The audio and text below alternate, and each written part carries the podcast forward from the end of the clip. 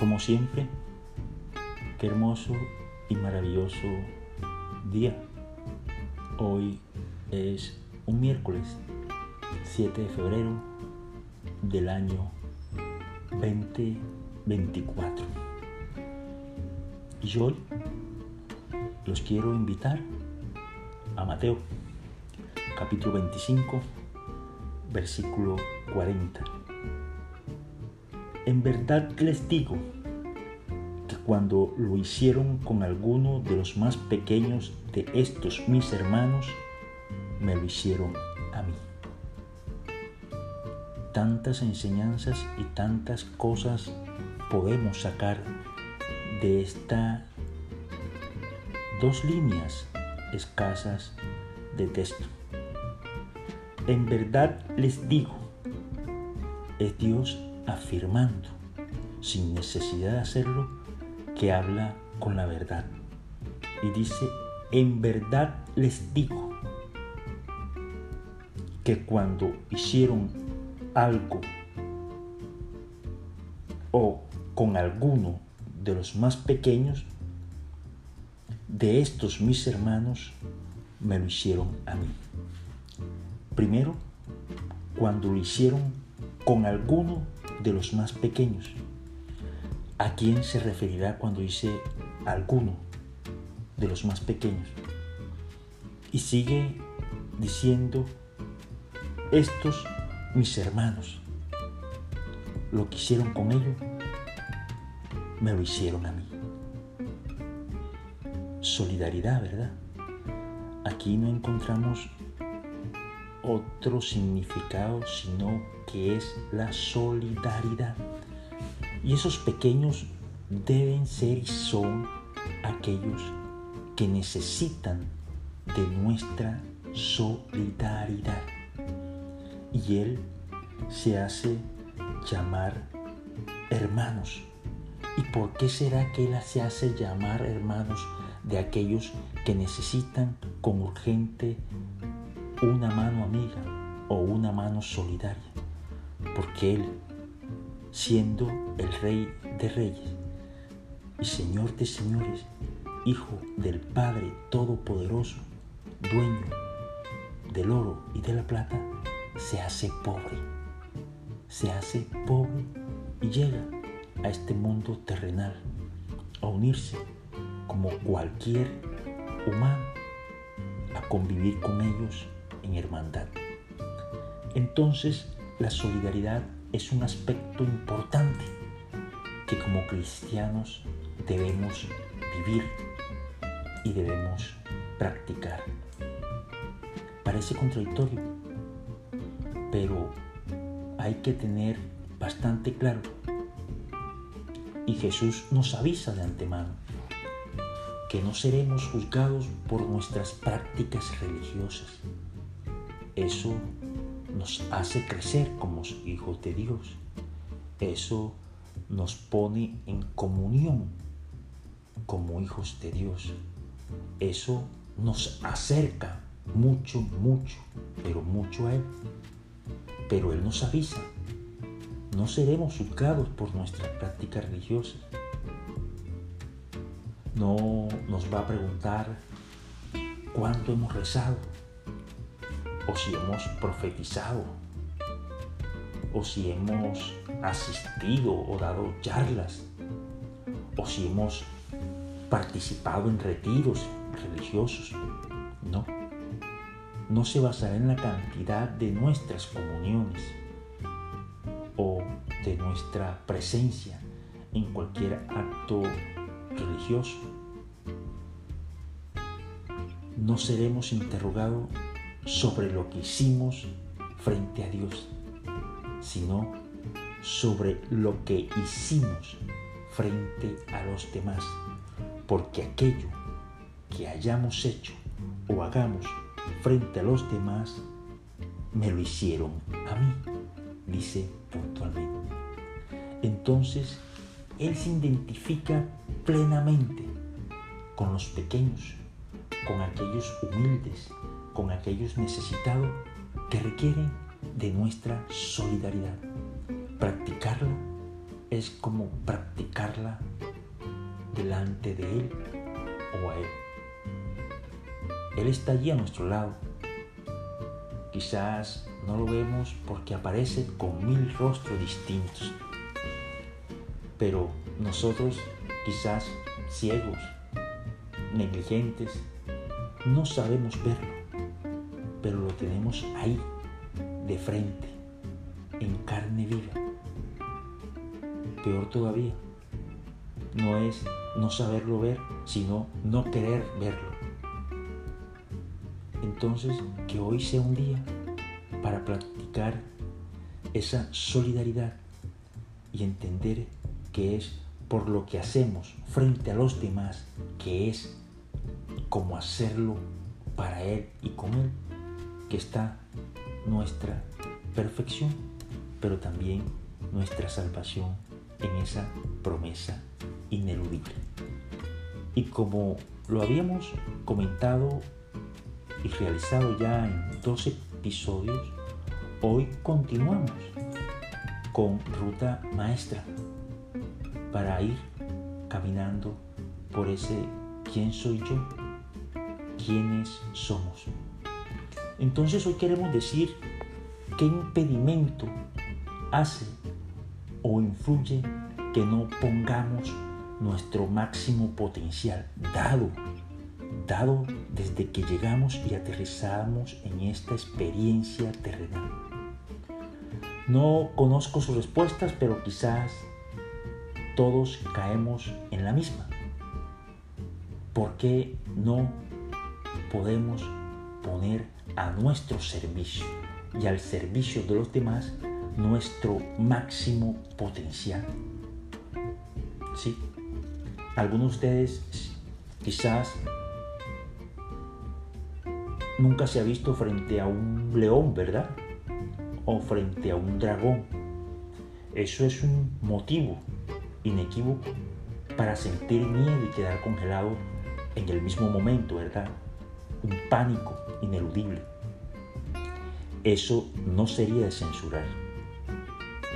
¿Quién podría tener otro sentimiento distinto a un miedo en todo su esplendor bajo esa circunstancia? Pero ¿saben algo? Lo realmente triste es que el miedo que hoy nos impide sacar nuestro verdadero potencial es algo tan superfluo de poca monta como decir no estoy preparado. Quizás en otra oportunidad. Ahora tengo muchas cosas que hacer o que van a decir. ¿Será que son estos miedos superiores a vivir nuestra vida en los términos que estamos y fuimos hechos dados a vivirla? Seguramente que no. Esos miedos no se asemejan a tener un león encima. Son ruidos que tenemos en nuestra cabeza y de la cual tenemos que desprendernos para alcanzar nuestro verdadero potencial. Ahora me quiero dirigir a ustedes, padres. Sí, a ustedes, señores padres y madres. Ustedes allá en sus conversaciones, en algún momento de ocio y de esparcimiento con sus hijos, ¿cuántas veces no han dicho, mis hijos tienen que llegar más lejos que yo? O mis hijos tienen que llegar más lejos que nosotros. Siempre, en todo momento, seguramente lo dicen.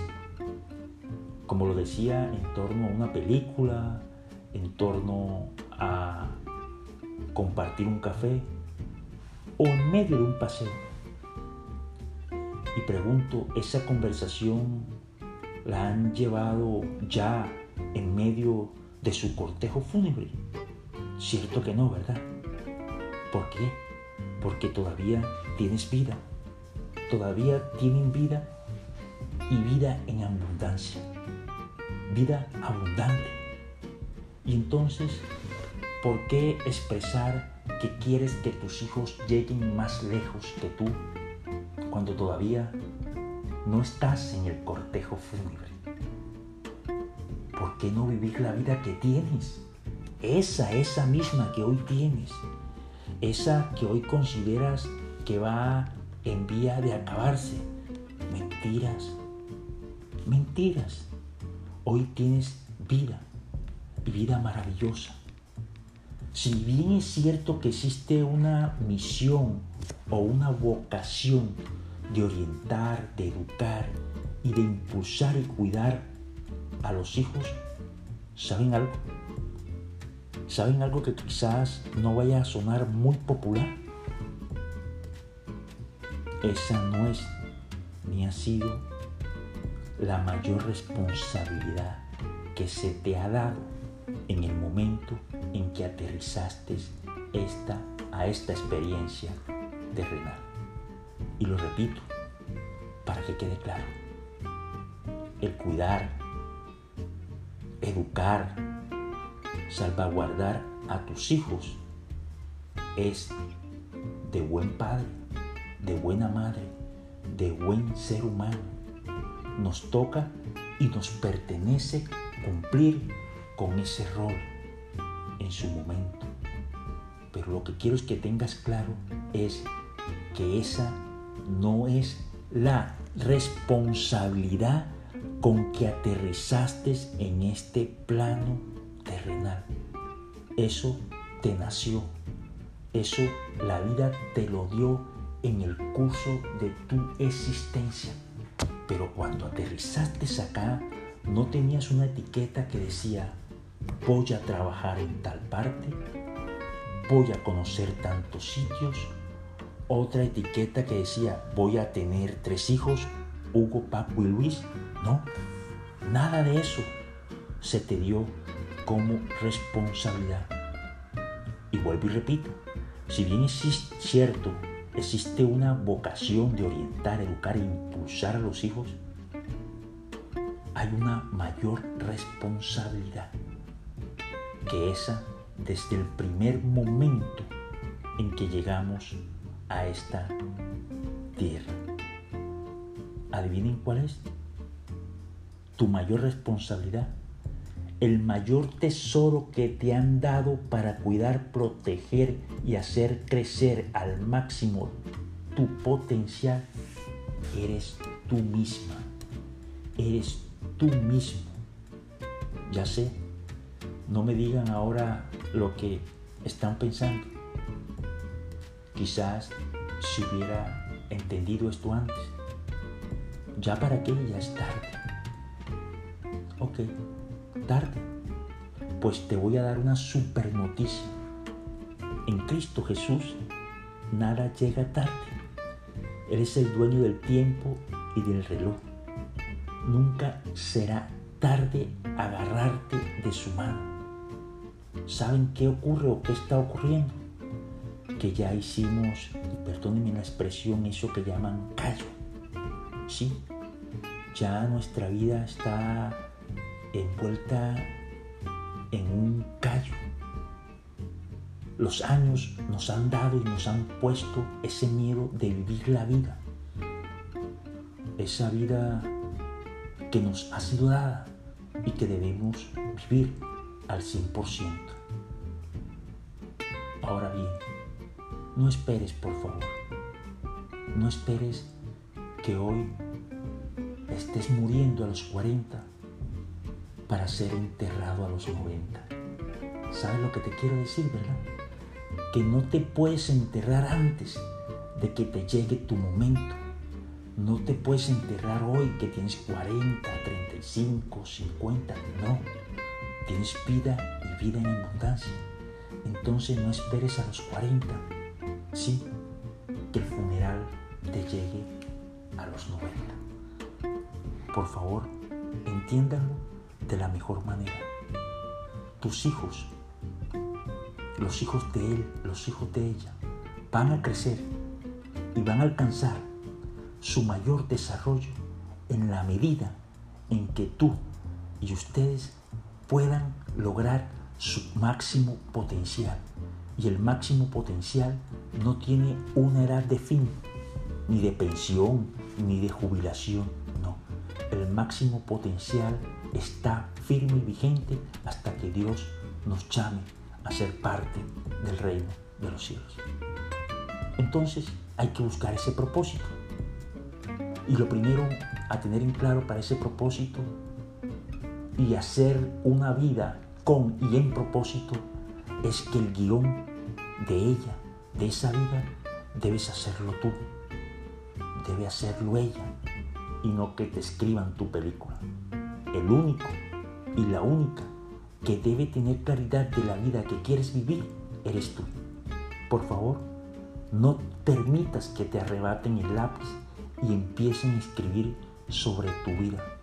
Sería autocondenarse y despreciar lo que ya habíamos visto como ese valor infinito de unicidad, de ese tesoro valioso y maravilloso de ser único e irrepetible.